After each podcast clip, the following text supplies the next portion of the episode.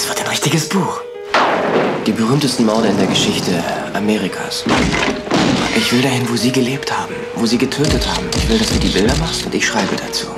Suche Mitfahrer, der die Benzinkosten teilt und mich am Steuer ablöst auf einer Fahrt quer durchs Land zu historischen Mordschauplätzen. Brian, wer soll so etwas machen, der noch bei Verstand ist? Early, erzählst du mir noch was von Kalifornien? Naja, erstmal von wegen dem ganzen schönen Wetter, da denken die Leute ein bisschen fixer. Kaltes Wetter macht einen blöde, das ist Tatsache. Ah, jetzt weiß ich auch, warum hier so viele blöde Leute rumlaufen. Wir hätten sie ja wenigstens vorher mal treffen Als können. Bittsteller ist man nicht wählerisch. Sie waren die Einzigen, die sich gemeldet haben. Bitte lass sie nicht so langweilig sein wie Brians Freunde. Alles nur das nicht. Brian, das kann doch wohl nicht wahr sein. Die sehen aus wie die letzten Volltrottel. Oh nein, Early, die sind irgendwie unheimlich. Für alle Fälle. Man kann nichts dafür, wie er erzogen worden ist. Irgendwie tut er mir sogar leid. Du bedauerst ihn also. Das ist ja süß. Du hast dir die Haare geschnitten. Early hat's geschnitten. Er sagt, es macht mich hübscher so. Und wir beide müssen uns mal über deinen Kumpel Early unterhalten. Er hat gesagt, dass er mein Kumpel ist. Steht dir sehr gut, die Pistole. Los, du fieser Hund, schieß noch mal. Noch vor einer Woche wärst du nie auf die Idee gekommen, sowas in die Hand zu nehmen. Hallo und herzlich willkommen zur Episode 459 des Bados Kino Podcast. Und wir tun einfach mal so, als hätten Daniel und ich uns jetzt seit, ich glaube, fünf Wochen nicht gesprochen. Vier Wochen, fünf Wochen? Ah, Kommt, kommt hin. was sagst du? Ja. Doch, Ja, sag doch. mal irgendwas. Hallo, Daniel. Ja, ich sag mal irgendwas. Ähm, ja, Hallihallo. Äh, ist eine ist eine Weile her, doch Ja. durchaus. Aber wir sind wieder hier. Ja. Und danke an dieser Stelle auch nochmal an äh, Finn und André, die ganz toll das äh, Sommer, so, so ein Ferienprogramm mit mir bestritten haben. Und ich hoffe, ihr hattet Spaß damit. Also ihr, die uns zuhört da draußen, wo alle gibt und in den Hörer- und Hörerinnen-Sesseln. Egal. Daniel, worum geht's heute? Was haben wir uns zum Anlass genommen, um über einen der Filme heute zu sprechen und was war der Anlass für den zweiten? Äh, der, ja, der Anlass ist ein trauriger, denn der Hauptdarsteller unseres ersten Films ist jüngst verstorben. Paul Rubens ist nicht mehr unter uns und deswegen, ich hatte das schon relativ lange immer mal wieder angedacht. Äh, und jetzt ist endlich mal der Moment gekommen, wo wir uns über Pee-wee's Big Adventure unterhalten. Äh, Tim Burtons ersten Film, also Kinofilm, Lang, Langfilm, Spielfilm, wie man auch immer möchte. Eben und äh, in, in, der, in der Hauptrolle halt wie gesagt Pee Wee Herman, die, die, die Rolle, unter der Paul Rubens dann eben auch immer aufgetreten ist und das über Jahrzehnte Ja. äh, immer wieder da zurückgekommen und ja, auch, ich meine, der Film hat ihm ja auch seine, seine Karriere mal so richtig gestartet, bis er dann irgendwann beim Wichsen im Pornokino erwischt wurde und so. Ja, das wird immer so schön umschrieben in den Ja. englisch- wie deutschsprachigen Wikipedia-Beiträgen, aber Ja, eben auch in jeglicher Berichterstattung. So, er wurde erwischt bei einer Polizeikontrolle und ja, Ja, in einem Nee. Kino. Ja, ja, ja, ja. Ich bin da, ich bin da nicht so fein. Ich sag, wie es ist, weil ich es nämlich auch albern finde. Aber ähm, nun da er eben, sagen wir mal, sich als Kinderstar da, äh, etabliert hat, war das dann wohl offenkundig für das Brüder Amerika der frühen 90er oder End 80er äh, nicht gutierbar. Und dann hat er eben zeitweilig ja nur noch Jobs von Tim Burton bekommen. Und wir hatten ja ihn schon mal, als wir über Batman Returns geredet haben, da war er der Vater vom Joker. Und er hat halt eine von den Lock, Shock and Barrel äh, ge- ge- gesprochen in Nightmare Before Christmas, also Ja. laut, lauter, lauter Tim Burton Sachen, bis er dann halt irgendwann, ja, mehr oder weniger so hintenrum irgendwie wieder, wieder rauskam. Ja. Und dann eben auch äh, durchaus äh, wieder Pee-Wee spielen durfte. Zuletzt in der, in der Pandemie sehr, sehr groß und erfolgreich gewesen sein, sein dann auch letzter Film, Pee-Wee's Big Holiday, Ja. den ich auch ganz, ganz toll fand. Ich fand den ja echt süß und, und, und schön und, und an, anheimend. Ich glaube, ziemlich genau das, was wir alle in der Pandemie gebraucht haben. Hm. Meine Tochter liebt äh, äh, Big Holiday. Ähm, Ich habe jetzt auch Big Adventure mit ihr zusammengeguckt. Ich glaube, den fand sie nicht so gut. War vielleicht doch ein bisschen zu düster an manchen Stellen. Die Pandemie hat unser aller Zeitempfinden zerstört. Also will nur damit sagen, äh, Pee-wee's Back Big Holiday, der Netflix-Film, kam 2016 raus. Nee, der kam 2019 raus. Ja, tatsächlich. Mhm. Okay. Aber, aber ich glaube, alle, alle haben ihn erst 2020 wahrgenommen. Ich habe ihn gar nicht wahrgenommen, tatsächlich. Aber ich habe sowieso Pee Herman viel zu spät wahrgenommen, weil er war auch, also in meiner Kindheit und Jugend kein Ding. Ich habe auch noch mal versucht zu eruieren, wie denn hier die TV-Ausstrahlungen waren von hm, Pee irre Abenteuer, dem 85er-Film. Und der kam erst auch relativ spät zu uns. Er prämierte wohl 91 auf Premiere damals und dann zwei, drei Jahre später im Privatfernsehen. Ja. Und da war ich ja lange, weit jenseits des Alters, in dem man sich solche Filme anguckt. Also will sagen, mhm. so ein schnöseliger Jugendlicher von 16, 17. Und da habe ich bestimmt nicht gesagt, okay, ich gucke mir Pee Babys ihre Abenteuer an, meine Güte. Hat mich damals überhaupt nicht interessiert. Bist du früher zu dem Film gekommen als ich? Ähm, bedingt. Ich habe übrigens ja. gerade nochmal nachgeguckt, das ist tatsächlich doch, doch 2016 gewesen. Ja, ich wäre nicht drauf rumgeritten, nein, nein, ich ja, wusste, dass ich nein. recht habe. Ja, das ist schön. Jetzt, jetzt, jetzt ich habe den IMDb-Eintrag vor mir. Ja, ja, ich, ich, ich aber auch gerade und deswegen hätte es drauf rumreiten können. Ich, ich, ich, bin, ich, bin, ich bin in der Lage, meine Fehler einzugestehen. Ich hätte das diskret rausgeschnitten, jetzt geht's nicht mehr. doch, schneid's raus. Ähm, ich, bin, ich bin ein bisschen früher zu, äh, zu ähm, Big Adventure gekommen tatsächlich. Ähm, aber auch nur so im Vorbeiflug, mhm. glaube ich. Weil ich, ich könnte mir fast vorstellen, dass es ähnlich ist wie, wie, wie äh, deine Premiere-Geschichte. Aber es hat mich einfach überhaupt nicht interessiert. Mhm. Also, ich, da, also ich, ich, kannte den ganzen Anfang mit dem, dem, dem Oh, ich habe ihn nicht auf Premiere gesehen. Wir hatten keine Premiere. Ach so. Ich habe eben nur nachgelesen, dass er auf Premiere premierte. Es, es auf Premiere so, debütierte in Deutschland. Ja. Es kann durchaus sogar sein, dass er, dass, dass ich eben irgendwie, weil ich die erste Viertelstunde gesehen habe, bis dann irgendwie das, das, mhm. das Bild wieder verkrisselt ist oder sowas in der Richtung. weil diese gesamte, die gesamte Anfangssequenz äh, mit, dem, mit, dem, mit dem Frühstück und mit dem, mhm. mit dem kleinen Auto und durch die Gegend fahren und all diese ganzen Sachen und also das, das, äh, doch, das kannte ich. Aber den Rest des Films nicht. Und der hat mich einfach auch nicht interessiert. Ja. Bis ich irgendwann rausgefunden habe, oh, das ist eine der ersten ähm, Soundtracks gewesen von Danny Elfman. Ich meine, der hat, glaube ich, vorher Back to School noch gemacht und mhm. Summer School, glaube ich, ist auch früher gewesen. Ich bin mir nicht ganz mhm. sicher. Über den haben wir auf jeden Fall auch schon gesprochen. Ja. Und dann eben auch noch Tim Burton. Also auf jeden Fall war das dann so ein Film, den ich versucht habe, in irgendeiner Form auch mal zu kriegen. Ist mir aber ganz lange nicht gelungen, bis ich zum allerersten Mal in Frankreich im Urlaub war und da lag die DVD auf dem Grabbeltisch. Mhm. Für was ich, ein Fünfer oder sowas in der Richtung. Hab gesagt, okay, dann muss ich den jetzt wohl mitnehmen. Hab den dann auch geguckt und das muss so 2006 gewesen sein vielleicht. Ja. Also auch schon wieder ein paar Tage her. Und ich fand den ganz toll. Ich fand den, also ich dachte, oh, das, wie, wie, konnte der nur an mir vorbeigehen? Ich fand, ihn, ich fand ihn lustig, ich fand ihn schrill, ich fand ihn schräg, ich fand ihn tatsächlich gar nicht so kindisch, wie ich gedacht habe, dass er wäre. Äh, wobei ich natürlich auch, sagen wir mal, die ganzen Anspielungen aus dem ähm, Weird Al-Film auf einmal verstanden habe. Ja. Und so. Und ähm, genau, auf jeden Fall, aber das seitdem lag der jetzt ja auch relativ lange rum, ohne dass ich mich weiter großartig mit ihm beschäftigt hätte.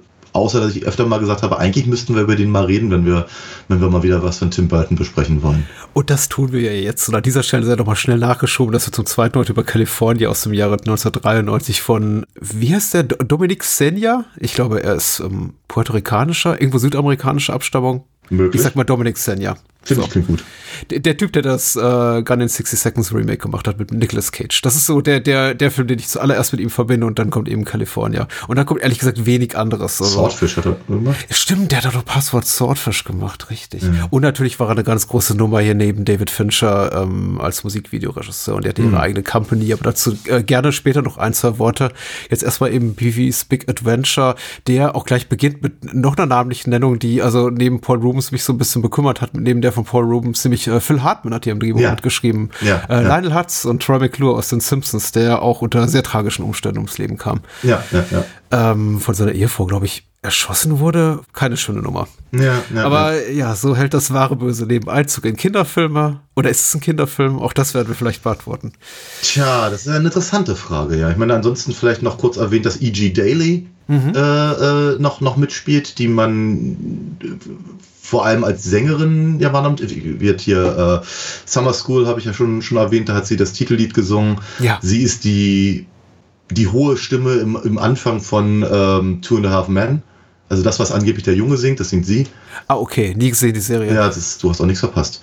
Äh, ansonsten, ja, als Schauspielerin taucht sie auch ab und an mal auf. Ähm, ja, und ich hatte, ich hatte sie eben eine ganz kleine Neben, Nebenrolle als, als, als Dottie, die die, die quasi eigentlich nicht wirklich in jedem anderen Film wäre, sie ist Love Interest. Mhm. so halt. Man fragt sich doch, was sie an Peewee findet. Also. Man fragt sich, was jeder an Peewee findet, ehrlicherweise, aber okay. Ja, also ich habe den Film so geguckt und mir, er hat eine sehr episodenhafte Erzählstruktur und eben auch sehr, sehr viele kleine Auftritte von Schauspielern und Schauspielerinnen, die dann eben auftauchen und nach 30 Sekunden wieder verschwinden und sie waren nie mehr wieder gesehen. Und habe mir gedacht, wenn das jetzt eine John Landis-Produktion wäre für das fünffache Budget, dann wären ja. das alles Superstars. Da würde ja. hier so ein bisschen, da würde hier, was ich, Dan Aykroyd reingrätschen und Joe, John Belushi und irgendwie alle wären sie da. Ja. Was weiß ich, Gilda Radner oder so. Alle, alle wären sie da. Die ganze Set, die Light Knife Crew und äh, alle, alle würden sie mitmachen. Und hier dachte ich mir immer, oh, sind die prominent? Ist die prominent? Ist der prominent? Und dann irgendwie mit Blick auf den Cast fiel mir auf, die meisten sind wirklich glaube ich, außerhalb des Tim Burton, Paul Rubens Circle überhaupt nicht prominent. Ja. Mit Einzelausnahmen. Ich glaube, Milton Berle hat ein kleines Cameo, läuft einmal durchs Bild. Ja. Twisted Sister spielen ja. einmal kurz auf. Was, was ich süß fand, ehrlicherweise. Ja, Aber äh, Diane Salinger oder Salinger, bin ich ganz sicher, wie sie ausgesprochen wird, mhm. ähm, hat natürlich interessanterweise auch die Mutter vom Pinguin gespielt in, in Batman Returns, in der oh, Pee-Wee eben den Vater vom Pinguin spielt. Nicht wahr? Mhm. Und so. Ja, ansonsten halt ein Gesicht, das man, dass man, dass man schwerlich vergisst. Und in Pee-Wees Big Holiday hat sie eben auch, ist sie auch nochmal mit dabei und so. Und das ist natürlich nett. Mhm. Und äh, Phil Hartman natürlich eben auch äh, Saturday Night Live, weil du es gerade erwähnt hattest. Er soll in diesem Film sein, ich habe ihn nicht erkannt. Ja, irgendwo als Reporter, aber ich mhm. habe es auch nicht gesehen, nein. Ich lese mal kurz die Inhaltsangabe vor von äh, Wandersmann bei der UFDB. Wandersmann schreibt relativ kurz, äh, Pee-Wees ganzer Stolz ist sein knallrotes, mit allen Schikanen ausgestattetes Fahrrad. Eines Tages wird ihm das geliebte Gefährt gestohlen. Eine Wahrsagerin vermutet das Rad im texanischen Alamo. So macht sich Pee-wee auf die Reise. Seine Suche wird zu einem abenteuerlichen Trip, auf dem er die seltsamsten Gestalten trifft. Und das war's. Ja, ja trifft sie auch so etwa. Ja. Ähm, das vielleicht noch an der Stelle kurz erwähnt, weil das eben auch in, eigentlich in keiner Zusammenfassung fehlen darf und, ja. und, und, überall immer gesagt wird, dass es im Prinzip eine Variation äh, des, ja, des Themas aus, aus äh, äh, die Fahrraddiebe sei.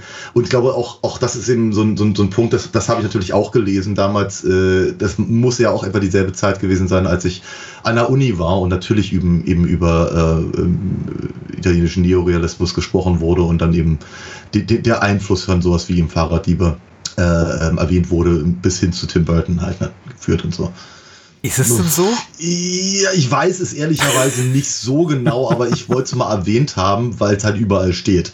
Ich selber wäre vermutlich auf die Idee nicht gekommen, muss ich ganz ehrlich gestehen. Ja, es gibt Einfach, wenig Fahrradfilme. Erstens das und zweitens, ich glaube, die ich glaube, die Grundaussage von Fahrraddiebe ist denn doch eine etwas andere als bei Peewee. Ja, denke ich mir auch. Also es gibt relativ wenig Fahrradfilme. Das äh, habe ich äh, dadurch erkannt, dass ich äh, natürlich in Vorbereitung auf die Folge, wir, wir, haben gesagt, du oder du hattest gesagt, lass uns äh, aufgrund des Todes von Paul Rubens über Pee-wee sprechen. Ich, ja klar, mein, mein, erster Gedanke, was gibt's denn sonst noch für, für Fahrradfilme? Ja. Und wollte einfach mal nachgucken und dachte, ja, irgendwie, also diese, diese Analogie zu den Fahrraddieben, zu dem Desika-Film, die könntest du eigentlich, wenn du es so, so unscharf trennst, eigentlich zu fast jedem Fahrradfilm machen. Ja, weil ja. irgendwo kommt immer ein Fahrradverlust, in fast jedem Fahrradfilm. Ja. Ich glaube, man könnte über Premium Rush oder sowas reden und sagen, das ist ein, mm. ein bisschen wie Fahrraddiebe. Mm. Ladri di Bicicletta, habe ich gelernt im, im Studium. Aber dann auch wieder vergessen. wie ich alles über den italienischen Neorealismus was vergessen habe, muss ich sagen. Oh, okay. Gut, Letzt, machen wir das jetzt. Genau, letztendlich haben wir uns dann auf Roadmovie geeinigt. Ja, glaub, genau, das, das kommt dann irgendwie besser hin. Ja, ja.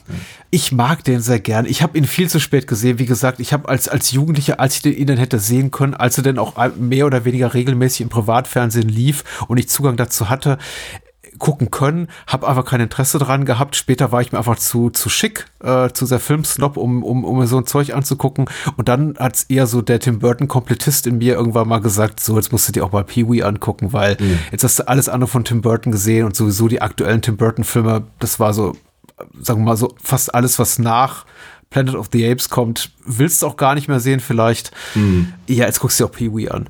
Und ich fand den vor plus minus 10, 15 Jahren echt gut und ich fand ja. den, finde den immer noch echt gut. Ich glaube, er wird niemals so ein richtig knallharter Lieblingsfilm meinerseits. Ja. Aber ich muss sagen, ich amüsiere mich oft und regelmäßig beim Gucken dieses Films, ohne jemals so richtig schallend laut loszulachen.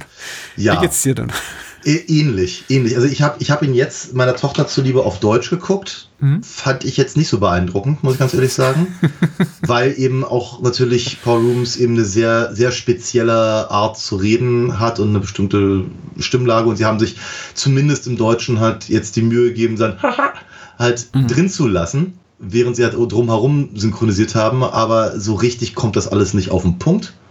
Im, im, im, Big, Im Big Holiday haben sie ihm wenigstens die Stimme von Santiago Ziesma gegeben, Aha. der ja auch, auch sehr, eine sehr eigenständige Stimme hat. Und die meisten Jüngeren kennen ihn ja vor allem, glaube ich, als Spongebob. Ähm, oh, natürlich. Und, und äh, auch die Älteren, ja. Ja, si si si sicherlich. Aber ich meine, ich, ich habe ich hab Santiago Ziesma schon auf Berliner Kinderbühnen spielen sehen. Da war ich acht oder neun oder sowas. Also von daher ist, ist für mich nicht unbedingt ausschließlich nur mit, mit, mit Spongebob-Verbindung. Äh, genau, aber äh, das, das, das passt ganz gut. Das passt auch ganz gut zu dem Charakter, den er zumindest in seinem letzten Film spielt.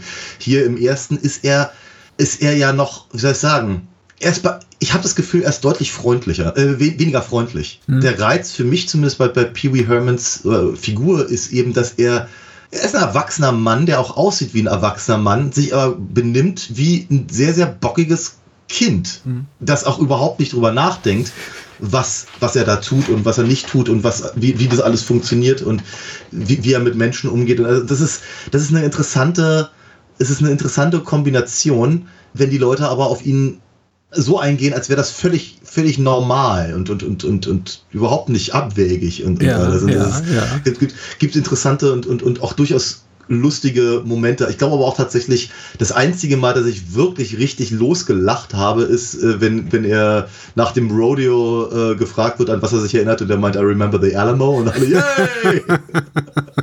das, das, das ist wirklich, glaube ich, der einzige wirkliche Brüller für mich in dem Film. Ansonsten sind es eben auch viele, viele Schmunzelmomente und ich, ich freue mich einfach dann zu sehen, wie seine, wie seine äh, ganzen Apparaturen am Anfang funktionieren und, äh, äh, und sowas halt. Du, du, ja, du hast aber schon guten Punkt getroffen. Also die, die äh, grundsätzliche Frage, die sich durch den ganzen Film zieht, wie äh, Kaugummi an der Hacke, ist einfach, wie könnten Menschen Pee-Wee ertragen? Und gegen Ende lässt es ja ein bisschen nach, weil er dann doch auf Menschen trifft, die ihn nicht kennen, aber offensichtlich trotzdem als gegeben hinnehmen, dass er eben so komisch ist, wie er ist und das irgendwie auch nicht fragen, bist du irgendwie geisteskrank oder so? Ja. Also, äh, weil er lebt ja schon in, uns, in etwas, was unserer tatsächlichen Welt ähnelt. Nicht so komplett, das ist alles so ein bisschen überzeichnet und es gibt sicher auch Szenarien, die würden wir so oder so ähnlich nicht erleben, aber Pi mal Daumen unsere Realwelt. Also ja. mit, mit, mit ein bisschen Spielraum nach links und rechts ich hörte eben immer nur auf mir selber diese Fragen zu stellen, wenn er eben sich äh, in weitgehender Is Isolation befand. Und da funktioniert für mich auch der Pee-Wee-Humor deutlich besser. Vor, vor allem zu Beginn da in seinem, in seinem, ich wollte gerade sagen, Apartment ist ja ein Haus. Mhm. Und äh, wenn man halt dieses, äh, diese Maschinerie da sieht, naja, seine Frühstückszubereitungsmaschine, wie, wie, wie auch immer, der ganze Gag hier mit den äh, Häschenschlappen und der kleinen Möhre mhm. und es ist alles, ist alles so toll. Ja. Sein Traum vom Tour de France-Sieg. Also, so, solange er nicht unter Menschen kommt und ich anfange, ihm Fragen zu stellen, im, im Sinne von, das ergibt, äh, wie ergibt das Ganze zum Teufel Sinn, ja. äh, funktioniert es für mich besser. Dann wird es so ein bisschen schwierig für mich, weil dann denke ich, naja, irgendwie muss der ja klarkommen. Und der, der Film gibt sich aber eben nicht wirklich Mühe, das irgendwie zu rationalisieren, dass er warum er klarkommt in dieser Welt. Alle nehmen das als gegeben hin, dass er eben ein Kindskopf ist, aber wie du auch schon richtig sagst, nicht so richtig super sympathisch. Mhm. Und es hm. macht sich so, schon eigentlich auch vor allem für mich bemerkbar bei seiner ersten Begegnung da mit Francis, der sowas yeah. ist wie der im weitesten Sinne Gegenspieler des Films mhm. von, von Pee-Wee. Ja. Der, der eben eigentlich kaum einen dort besser, also Pee-Wee ist kaum dort besser als Francis. Ja, total. Francis ist ja, redet ja auch so kindisch. Also die, es ist ja, als, würd, als würden sich da zwei zwei Fünfjährige treffen in ja. irgendeiner Form. Ne? Und ähm, wobei Mark Holton, der Francis spielt, den hatten wir auch, als wir über Teen Wolf gesprochen haben. Ja, richtig, ich erinnere mich, ja. Ich glaube, viel mehr als, als das hat er, glaube ich, aber auch nicht gemacht. Äh, Leprechaun. Oh. Teen Wolf und halt Pee-Wee. Hm. Ähm, genau. Aber wie gesagt, also das, da dachte ich auch so, erst irgendwie, oh, funktioniert die ganze Welt so? Äh, aber nein, tut sie halt nicht. Ne? Also wenn wir, wenn wir dann Dottie kennenlernen und, und Chuck und, und die Leute aus dem Fahrradladen und all die Leute, die dann eben, die auf seinem Roadtrip halt mit ihm zu tun haben. Aber es ist eben, es ist, also, oder anders als bei zum Beispiel der, dem, dem, dem Brady Bunch Film mhm. damals, wo, wo, wo, wo, wo halt die, die Familie innerhalb des Hauses halt total 70er sind und dann treten sie raus und alles draußen ist grungy und, und, und 90er und die Leute, äh, sie werden, die, die Bradys werden auch darauf angesprochen, dass sie halt offenkundig so, so stehen geblieben sind in der Zeit. Äh, ja, wird, wird, wird, wird Peewee, Peewee, selbst wenn er Probleme kriegt mit Leuten, aber trotzdem irgendwie akzeptiert. Auf seine sehr, sehr seltsame Art und Weise. Ja. Inklusive von den, von den was ich den, den, den, den, den Bikern und sowas. Ich glaube, das funktioniert eben für Kinder sehr, sehr gut. Weil ich Ja. bin als, äh, äh, mit, wenn ich mit Kinderaugen auf einen Film blicke, bin ich immer sehr dankbar dafür, dass eben die Realität der Protagonisten in aller Regel dann irgendwelche Fantasiewesen oder eben auch selber Kinder nicht in Frage gestellt wird. Ich reagiere mittlerweile sehr allergisch darauf, wenn wir diese klassischen Szenarien haben, von wegen, Mama, Mama, ich habe einen Geist gesehen oder ein Monster gesehen oder ich war letztens auf einem fantastischen Trip irgendwie in eine völlig neue Dimension und dann sagen die Eltern, dann kommen die klassischen Elternrollen mit so, ja, ja, das bildest du dir alles nur ein, ich bringe dich morgen zum Kindertherapeuten. Und ich reagiere mittlerweile relativ allergisch drauf und bin immer sehr dankbar, wenn eben auch so kindliche Figuren, aber eben auch so Kindsköpfe wie, oder kindliche Fantasien, aber eben auch so kindsköpfige Figuren wie Pee-wee nicht in Frage gestellt werden, sondern einfach existieren können. Ja. Aber das funktioniert eben nur für mich bis zu einem gewissen Punkt, solange dann eben auch keine erwachsenen Themen aufgegriffen werden. Aber Ja. in dem Moment spätestens, wenn er den eben auf Dottie trifft und sie irgendwie quasi wegbügelt mit irgendwelchen Sprüchen aus al alten Hollywood-Schmonzetten der 40er Jahre. Und sie das so einfach so akzeptiert, im Ja. weitesten Sinne, denke ich mir, nee, nee, das ist schon so ein bisschen eklig irgendwie. also eklig ist vielleicht über, übertrieben, aber es passt für mich nicht ins Gesamtbild. Also dann wäre mir eigentlich lieber, er würde sich nur um sein Fahrrad kümmern und dann wäre nicht diese halbgare Liebesgeschichte eingestreut, weil wie willst du mit Peewee eine Beziehung haben, frage ich mich dann doch auch im nächsten Schritt. Und Ja, und vor allem, und warum, ja. ja, arme Dottie. ja. Ich mag sie übrigens. Also ich finde die Figur ganz super und irgendwie auch hübsch gespielt. Erinnert Ja. mich so ein bisschen, ist auch so ein Nancy Allen-Typ, die Schauspielerin. Mag sie auch gern, fand alle sehr sympathisch, sowieso alle Rollen super besetzt, aber ja, ich, ich hatte auch mit vielen Figuren einfach so ein bisschen Mitleid, dass sie sich mit Peewee rumschlagen müssen. Ja. äh, et, etwas, was ich, äh, was ich beim, beim Big Holiday übrigens etwas schöner finde, weil die da eben wirklich einfach so das, nochmal, Pee-wee ist deutlich freundlicher und die ganzen Leute gehen halt einfach mehr auf ihn ein und der hat eben mit äh, Joe, äh, wie ist er noch gleich, auch so ein Kindskopf halt irgendwie zu, zur Seite und das funktioniert halt einfach alles besser. Die, die Welt ist in sich stimmiger. Und ich glaube aber, dass das, ich glaube, ich habe so ein bisschen das Gefühl, es ist hier, es ist hier gewollt. Äh, Ja. in, in, im, Im Big Adventure ist es gewollt halt zu zeigen, wie eben eine Figur wie Pee-wee auf äh, die normale Welt stößt. Und ich glaube, da haben sich halt mit Paul Rubens und Tim Burton halt auch die richtigen zusammengetroffen. Ja, Die, die, die, die, die sich eben sowieso als vermutlich als, als, als ganz schöne Außenseiter zumindest gesehen haben, zu, zu dem Zeitpunkt, als sie den Film gemacht haben. Burton war zu dem Zeitpunkt, also zuvor bis dahin, glaube ich, in, in, in der Disney-Animationsabteilung, ne? Ja, ja, ja, ja. Der hatte, ich glaube, er hatte Vincent hatte er gemacht und Frankenweenie, ne? Also Ja. so, so Kurzfilmchen.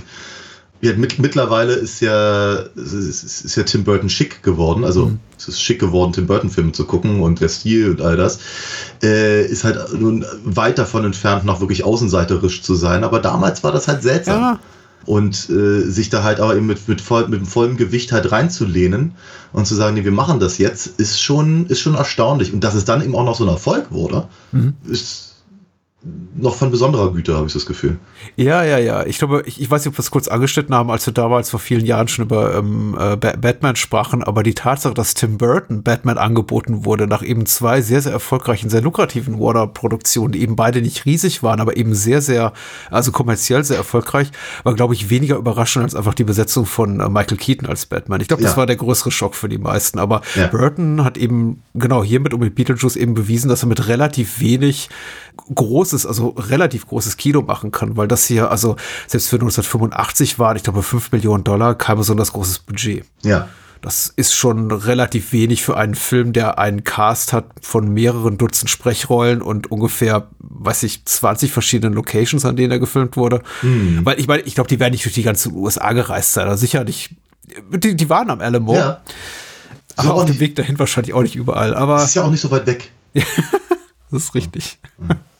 Ähm, also tatsächlich ist es aber so, ich, ich, ich, ich gucke mal äh, nebenher, wenn ich arbeite, ähm, so, so, so Roadtrip-Videos von, von einem YouTuber und der, war eben auch irgendwann mal auf dem Weg zu, zu, zu Alamo und äh, hatte dann eben auch durchaus so, so, so ein bisschen was über Pee-Wee gesagt und ist aber eben auch zum Beispiel an dieser Dinosaurier-Raststätte vorbei. Oh ja, die ist so also, toll. Und, die haben, die haben jetzt den, den Tyrannosaurus, ähm, haben sie, dem haben sie jetzt einen, äh, einen Pee-Wee-Anzug angemalt. Oh. Weil, nach, nachdem eben Paul Rubens verstorben ist. Hm. Irgendwie ganz süß finde.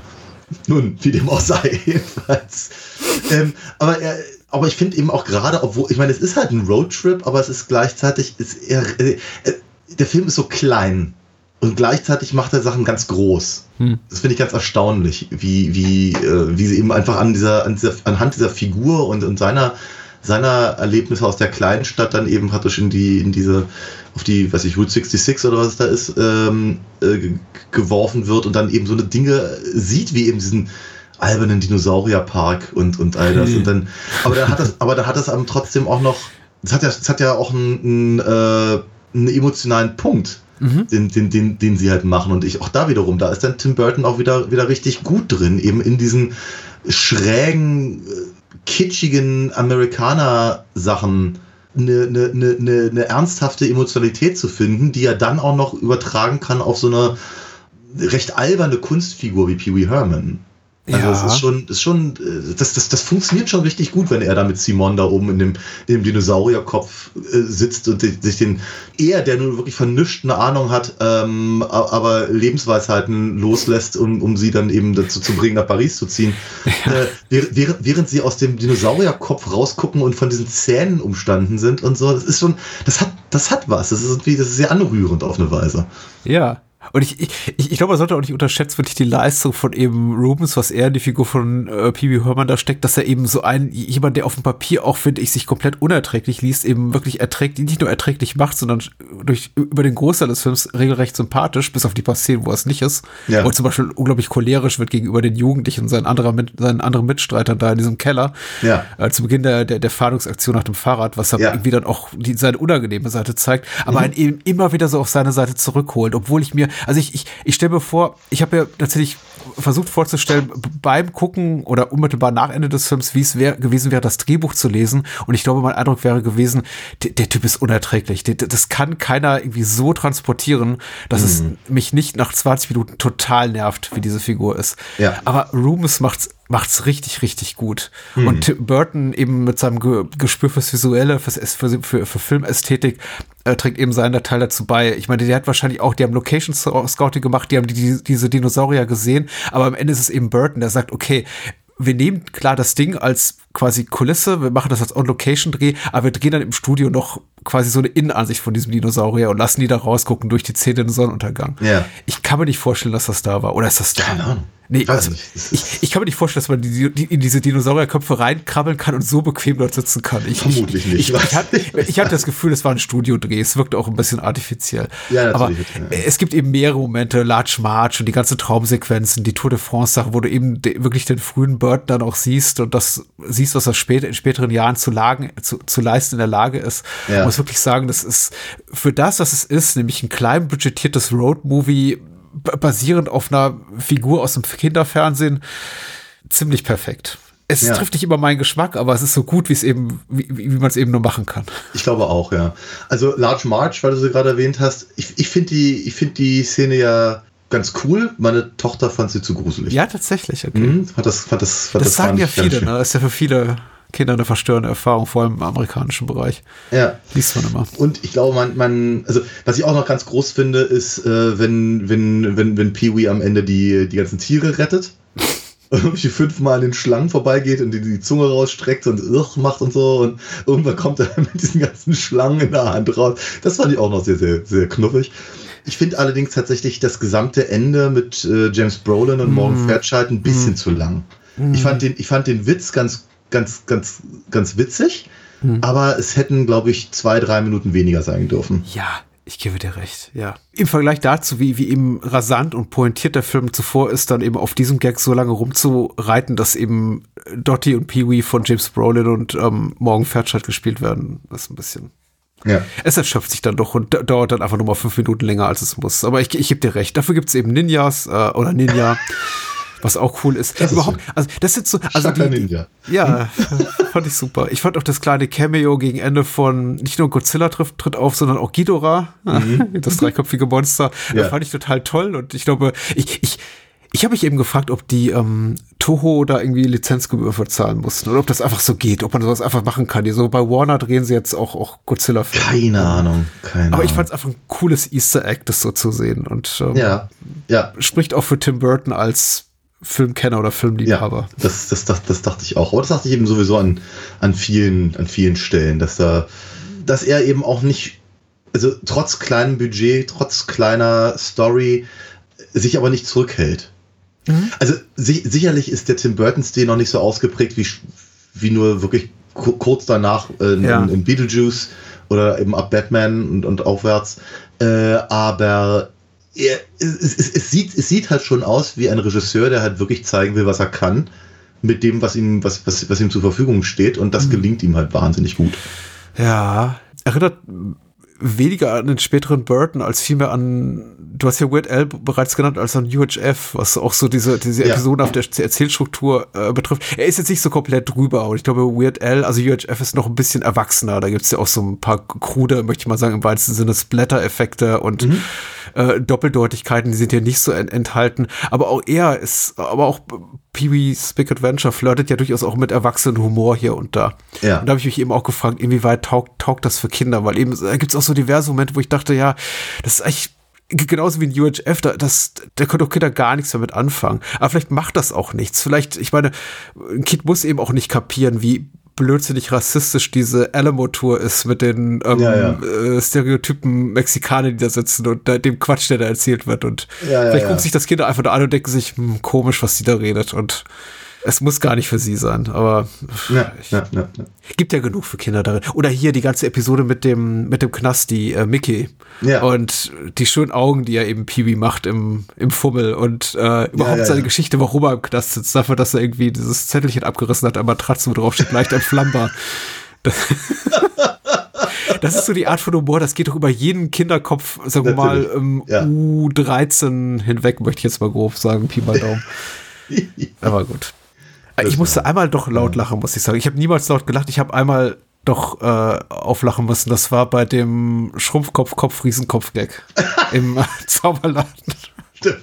Weil ich konnte mich nicht daran erinnern und der kam so für mich komplett aus dem Nichts, dieser Gag. Und ich dachte, Sache, ja, der war gut. auch Pivis Reaktion so, ah! War- doch, doch, schön. fand ich hübsch. Ja. Überhaupt ein guter Film. Ja, hat, hat, hat mir auch, auch, auch wieder Spaß gemacht. Ich, ich, glaub, ich glaube, dass ich den, den, den Holiday-Film dann doch noch vorziehe, jetzt einfach in meiner emotionalen Verfassung.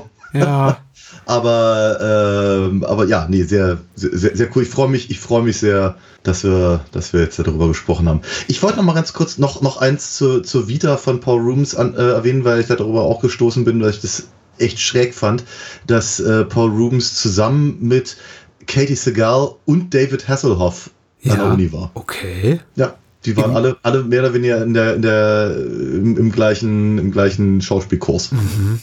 Echt schräg. Und waren alle relativ erfolgreich mit dem, was sie gemacht haben später. Ja. ja netter. Ja, doch. Ach, man kann sich ja seine Kommilitonen nicht aussuchen. Aber finde ich gut. Also ich meine, ich könnte mir auch Schlechteres vorstellen, als mit den beiden Schauspielunterricht zu nehmen. Ja. Was mich daran erinnert, dass wir, glaube ich, noch längere Strecken der David Hasselhoffschen Filmografie noch komplett unerkundet haben lassen. Und ich glaube, gerade sich so in den 80er, 90er noch einiger Mist findet, über den wir auch mal reden könnten. Oh ja. Ich meine, das erste, woran ich bei Ha- Hasselhoff denke, wenn es nicht, wenn es nicht Knight Rider ist oder Baywatch, Ja. ist, glaube ich, der Nick Fury-Film. Ach, der Nick Fury-Film. Ja. Es gibt doch eine Lisa-Filmproduktion, in der er so, in der er so einen Gastauftritt hat. Ja, Ähm. Auch so ein Episodenfilm. Ja. Das Titel mir nicht einfällt. Trabi goes to. Nee, nicht Trabi aus zu Hollywood.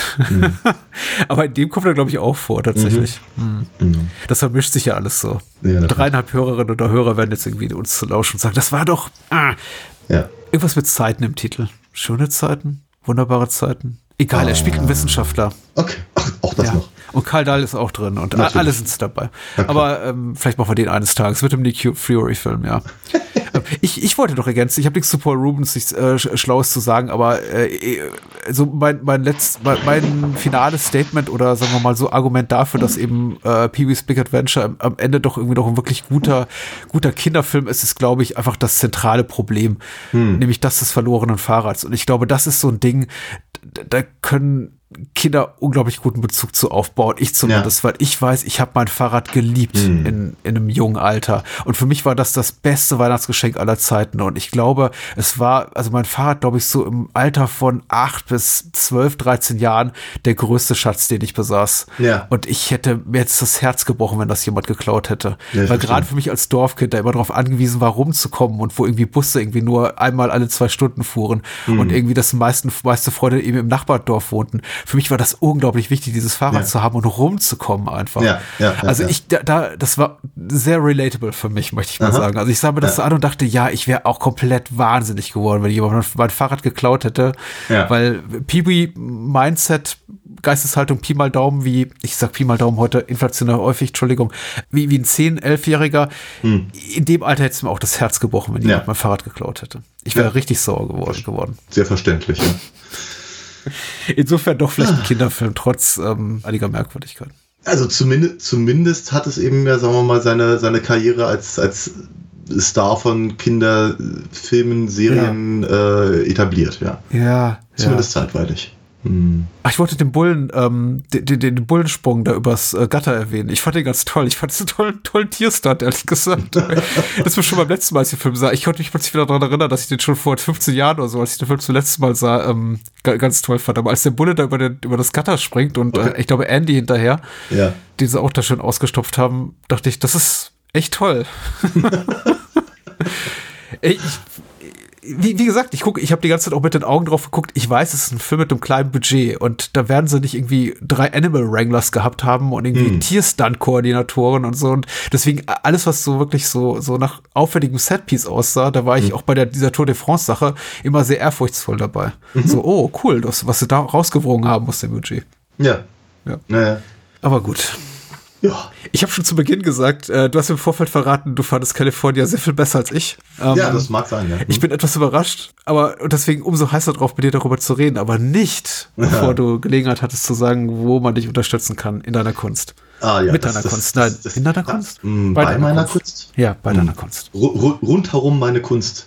Ja. Genau, nee, äh, ich, ich, ich warte ja schon jetzt seit Wochen drauf, das wieder sagen zu dürfen. Ich freue mich natürlich sehr, wenn, wenn, wenn die eine oder der andere äh, auf äh, alinafox.de geht, um sich dort mal ein bisschen umzugucken und äh, sich anzusehen, was da, was, was da so mit meinen Figuren passiert und was man für Comics halt so im Shop kaufen kann oder auch zum Beispiel CDs, so wie es äh, letzte Woche die Corinna gemacht hat. Da freue ich mich immer auch sehr. Oh weil ich ja dann doch, also der Sammelband, der dauert halt ein bisschen und entsprechend ähm, freue ich mich natürlich trotzdem, wenn eben, sagen wir mal, die anderen Lagerbestände so langsam sich einmal rausgehen. Und ich, ich finde die, ich finde die CDs sind immer eine ganz hervorragende äh, Gelegenheit, äh, wenn man, wenn man eben, sagen wir mal, so in die Welt meiner, meiner Comic-Reihe da einsteigen möchte und ich bin immer sehr, sehr angetan, wenn jemand sich dafür interessiert. Von daher danke ich natürlich auch immer sehr herzlich dafür, wenn man mich unterstützt unterstützt Daniel bitte bei seiner Kunst, so in seinem Schaffen, das wollte ich sagen, bei seiner mhm. Kunst, in seinem Schaffen und äh, gerne auch das Bahnhofskino an sich durch eine Patreon-Patenschaft unter patreon.com slash Bahnhofskino. Ab zwei Euro pro Monat gibt es dort eine ganze Menge, alle Bahnhofskino-Episoden eine Woche vorab, Zugriff auf unseren Discord-Server und für ein bisschen mehr auch Bonusfolgen und äh, Zugriff auf unser ganzes Archiv. Das ungefähr so klingt wie das, was ihr jetzt auch in unserem kleinen Summer Break als ähm, Bonus-Minisoden hören konntet. Also nicht immer ganz astrein, aber hey, das ist eine Menge Content für ganz wenig Geld. Also, und es kommt der guten Sache zugute, nämlich dem unabhängigen Film, der unabhängigen Filmkritik. So, na? Genau. Äh, wir lassen uns von niemandem reinquatschen. Und äh, gerne greift zu, falls sich mein Buch interessiert, Trauma TV, Grusel vor der Glotze, jetzt überall erhältlich, wo es Bücher gibt. Ganz große Empfehlung. Dankeschön. Dankeschön. California. Dominik Senja habe ich übrigens nach, äh, habe ich mir übrigens angelesen, während ich hier mein Monolog runter äh, spulte, ist äh, italienischer Abstammung, also seine Familie zumindest. Er ist in Amerika geboren, in den USA. Ah, okay. Aber ähm, vollkommener Quatsch in Südamerika. Also, aber hey, war ja nur ein Tipp. Hätte ja, hätte ja auch richtig sein können. Du, also. ich, du, ich irre mich auch manchmal in welchen Jahres. Äh, es soll vorkommen. Ja. ja. Gott, wir brauchen halt einfach nach. Es ist warm, es ist Sommer, wir müssen irgendwie erstmal wieder ein bisschen in die Ja, Gänge kommen richtig. nach dem, nach dem Urlaub und ja. Also ungleich zu Tim Burton, wobei Tim Burton war ja auch kein unbeschriebenes Blatt, als er ähm, Beavis Big Adventure gemacht hatte, Ja. äh, war Dominic Senja doch noch mal vergleichsweise deutlich erfolgreicher. Er war auch noch ein paar Jährchen älter, also auch schon ähm, Mitte 40, als er äh, sein Debütspielfilm California drehte. Und zwar war er einfach ein mega erfolgreicher äh, Musikvideoregisseur, Aha. der eben unter anderem mit der Beteiligung von äh, David Fincher äh, einer der treibenden Kräfte hinter Propagandafilms war, die äh, angeblich Anfang der 90er jedes dritte MTV-Musikvideo produziert haben. Okay. Äh, und er hat eben Musikvideos inszeniert für, für Sting, für Tina Turner, für Janet Jackson, für ähm, Michael Bolton, Brian Adams. Also äh, wenn man sich so die Titel, die, die Tracklist mal durchliest, dann wird man feststellen, dass die äh, Musikvideos, die er produziert hat, äh, die Songs dazu sehr viel prominenter sind als die meisten Filme, die er später gemacht hat. Ja. Er hat übrigens auch, er hat übrigens auch 86 für E.G. Daily ein, ein Musikvideo gedreht. Oh, Also, die wir gerade hatten, als Dottie. finde ich gut. Äh, so klein ist die Welt. Und äh, natürlich äh, nicht ganz unerwähnt lassen sollten wir neben Dominic Senja, dass eben noch einige so ganz ka kaum bekannte Stars auch in diesem Film mitwirken, wie äh, Brad Pitt, Juliette Lewis, David Duchovny und Michelle Forbes, von Ja. denen, glaube ich, nur einer in den Jahren darauf keine Megakarriere hatte. Nämlich Michelle Forbes. Ja. Außer Ja. natürlich in den Herzen von Star Trek-Fans wie mir. Als Friedrich Roh ähm, in TNG, aber das war, glaube ich, sogar noch davor. Ja. Ja. Na gut. Ah, Michelle Forbes, was hat, was hat sie sonst so gemacht? True Blood. Prison Break, da habe ich sie gesehen. Escape from LA hat sie wohl. Ja, sie war in den späteren Staffeln von Homicide, da war die Serie allerdings auch nicht mal so gut. Ähm, 24, Hm. Kampfstand Galactica. Stimmt, Kampfstern Galactica, sollte ich wissen. Geile Serie, das Reboot, ja. Ja. Na gut. Also erfolgreiche Fernsehkarriere, aber natürlich nicht zu vergleichen mit den Megakarrieren ein- eines Brad Pitt oder, oder Ja. Juliette Lewis oder David Ja. Duchovny, der eben einer der heißesten Hotshit-Namen war im, im, dem STV der 90er Jahre. Total. Ansonsten äh, Drehbuch Stephen Levy, äh, Tim Metcalf, Musikkarte Burwell, auch äh, in späteren Jahren auch sehr erfolgreich und die OFDB-Inhaltsangabe zu California sagt, ähm, geschrieben vom Platzhalter-Account. Der Journalist Brian und seine Freundin Carrie, eine begabte Fotografin, stehen noch am Anfang ihrer Karriere. Um den beruflichen Erfolg etwas anzukurbeln, will Brian ein Buch über berühmte US-Serienkiller schreiben. Carrie soll es bebildern. Äh, gemeinsam planen sie eine Recherchereise zu berühmten Mordschauplätzen. Die Tour soll in Kalifornien enden. Um die Reisekosten niedrig zu halten, nehmen sie das heruntergekommene Pärchen Early und Adele mit. Äh, Carrie hat kein gutes Gefühl. Ihre Ahnung erfüllt sich auf grauenvolle Weise, als sich herausstellt, dass Early ein gesuchter Killer ist. Skrupellos legt er mal eben einen Mann auf der Toilette um, weil er kein Geld zum Tanken hat. Der Killer und seine naive Freunde nehmen die Mitwisser Brian und Carrie als Geiseln. Inzwischen ist ihnen die Polizei auf den Fersen, die in der bluttriefenden Spur durch die USA folgt. Hm.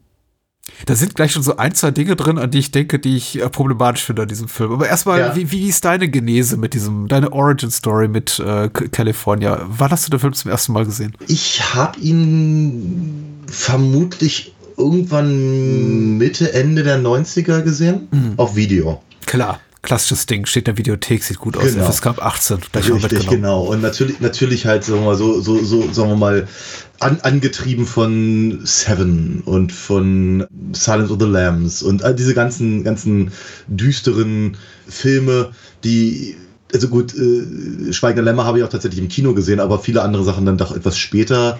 Äh, auch, auch, sagen wir mal, so dieses, äh, dieses nach Pulp Fiction, so dieses, dieses Interesse an, an solchen Themen. Äh, ähn- ähnlich eben auch wie was ich äh, Cup der Angst und sowas habe ich dann immer e- e- eher später mir angesehen, weil, naja, mein Interesse war dann halt eher in Mitte, Ende der 90er äh, in, in dieser Richtung. Und mh, Brad Pitt war eben auch auf dieser, äh, zu dieser Zeit eben auch schon stark eben auf meiner, äh, in meiner Wahrnehmung, äh, eben natürlich durch eben auch sowas wie ähm, 12 Monkeys und sowas. Ja, und ich hatte- ihn gesehen und natürlich David Duchovny war mir natürlich auch äh, mittlerweile auch ein Begriff durch, durch Akte X und sowas. Äh, und Ju Juliette Lewis ja sowieso. Von daher dachte ich irgendwie, mit dem Film kannst du irgendwie nichts falsch machen. Äh, hatte ihn gesehen, ähm, fand ihn, glaube ich, gut, hab ihn aber auch genauso schnell wieder vergessen Ja. ja, so, so wie, weiß ich nicht, keine Ahnung. Ich, äh, kein, kein Film, der mir wirklich, der, der, der, der wirklich irgendwie eine tiefere ah, Emotionalität bei mir hervorgerufen hätte. ähm, aber trotzdem also gerade in den letzten paar Jahren kam er mir öfter mal wieder in den Sinn, in, in, auf, auf der Suche nach Filmen, über die wir halt hier im, im Podcast reden können. Weil ich habe schon das Gefühl, dass er eben auch recht, recht stellvertretend ist für eine bestimmte Filmphase. Ja, in und er ist hier mit diesem True Crime Aspekt wieder total zeitgeistig jetzt. Richtig, genau. Und mit, ja, und mit äh, und auch ansonsten eben, sagen wir mal, in den, in den Bereichen, in denen wir sonst auch immer so rum, rumlungern, äh, dachte ich halt, okay, der passt eigentlich ganz gut. Warum machen wir nicht den einfach mal? So, das war eigentlich, das ist eigentlich die, die, die komplette Genese des Films auf meiner Seite. Ich fand die Idee gut tatsächlich. Ich glaube, ich habe sehr viel konventionellere Vorschläge gemacht als äh, do doppelt zu Pee-Wee und du kamst so mit Kalifornien um die Ecke, an den ich überhaupt nicht gedacht hatte. Und äh, ich, ich war eben auch neugierig, weil es mir ähnlich ging wie dir. Ähnliche Geschichte, absoluter Videothekenfund, nicht bewusst rausgesucht, aber einfach Cover gesehen äh, zu einem Zeitpunkt, als eben Louis Duchovny und Brad Pitt schon riesige Stars waren und gedacht, ja, okay, denn damit kann man nichts falsch machen. Genau. Altersfreigabe ab 18 war dann auch noch sowas wie die Kirsche auf der Sahne. Und ich glaube, war auch zu dem Zeitpunkt keine Neuerscheinung mehr, von daher auch relativ günstig für, für eine Mark oder so geliehen. Ja. Äh, alles richtig gemacht, nach Hause gegangen, ähm, definitiv mit einem Kumpel geguckt bei, bei ein paar Bier, ähm, auch genauso schnell wieder vergessen, aber zumindest nicht in schlechte Erinnerungen gehabt. Deswegen war ich jetzt auch neugierig auf das Wiedersehen. Ja. Ja. Und es war eben nicht so, glaube ich, Erfolg, äh, äh, erfreulich wie für dich. Aber ich glaube nicht, weil der Film irgendwas eklatant falsch macht, sondern weil er einfach für mich in seiner Erzählweise und seiner Ästhetik sich einfach sehr, sehr frühe 90er anfühlt und das einfach nicht meine Lieblingszeit ist überhaupt, also grundsätzlich nicht im US-amerikanischen Kino. Ich, ich finde den einfach inszenatorisch recht, recht uninteressant. Er erzählt das, was er erzählen will, glaube ich, total kompetent.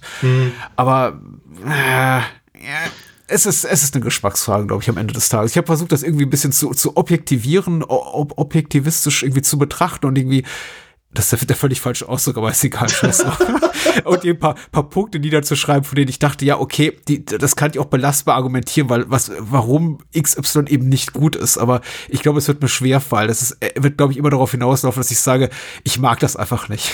Ja, ja, ist ja auch, ist ja auch völlig, völlig äh, in Ordnung und legitim, denke ich mir.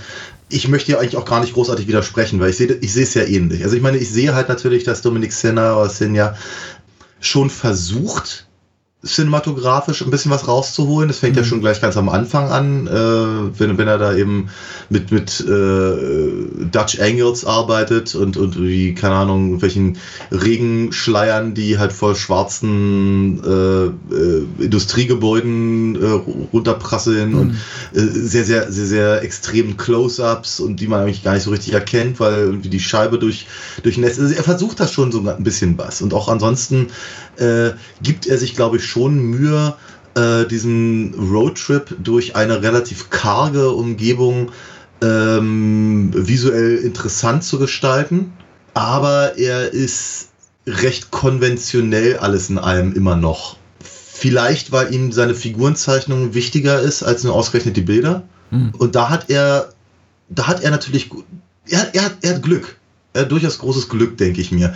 Äh, dadurch, dass er eben Brad Pitt gekriegt hat in einer Zeit, in der er halt einfach so dringend, dringend weg wollte vom, vom, vom Schönling-Image. Ja. Also, dieses, also er hat, er, wann, wann immer wir über Brad Pitt gesprochen haben, und das war ja auch ein oder zweimal hier, äh, hatten wir ihn immer in dieser Phase, wo er eben nicht mehr aus der Mitte entspringt, ein Fluss und Legenden der Leidenschaft und was nicht alles machen wollte, ja, sondern da, da, da hat er dann eben äh, äh, gerne irgendwelche Speichelfäden durch die Gegend gespuckt, wie bei, bei äh, äh, 12 Monkeys oder äh, sah, sah alles in allem etwas abgefuckt aus in, in Seven und äh, oder hier sein, sein Mini-Auftritt in True Romance zum Beispiel. Also der wirklich versucht so unglaublich, also wirklich mit, mit Macht gegen sein Image anzukämpfen. Und er gibt hier auch wiederum alles, um eben genau das hinzubekommen. Ja. Alles andere ist zweitrangig. Es geht halt wirklich nur darum zu sagen, hallo, ich bin Brad Pitt, aber ich bin eben nicht der Schönling, den, den ihr alle auf dem Bravo-Poster haben wollt. Und das hilft natürlich dem Film ganz ungemein, dass er eben jemanden hat, der eben so viel, so viel da reinlegt, um anders zu wirken, als er wirken würde. Juliette Lewis, sowieso eine Ausnahmeschauspielerin, äh, ist, ist ja auch wieder ganz, ganz fantastisch, wenn auch etwas nervig nach einer Weile, finde ich. Aber es ist eben auch, ist gerade so im, in den frühen 90ern, wenn man sie halt besetzt, dann weiß man, was man kriegt und sie liefert ab. Ja, genau.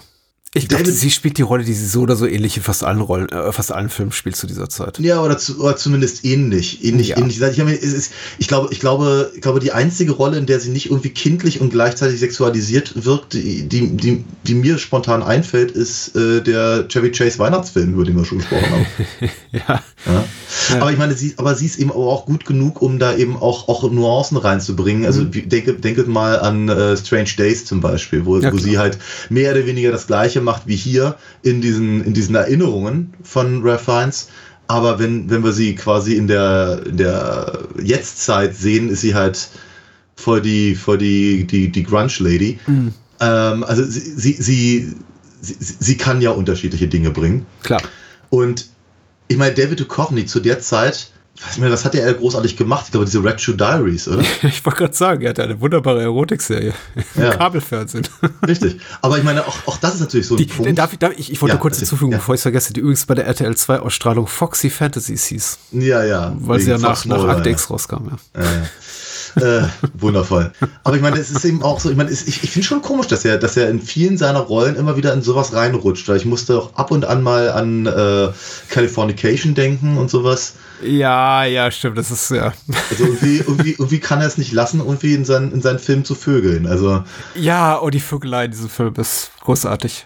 Ich wollte gerade sagen, äh, se- se- sein, sein Körper und der von Michelle Forbes sind irgendwie ungefähr einen halben Meter auseinander und trotzdem empfindet sie un unglaublich viel Ja. Ekstase bei diesem, was auch immer die da machen. Also ich glaube, es soll einfach verdammt gut aussehen, aber es ist äh, ja.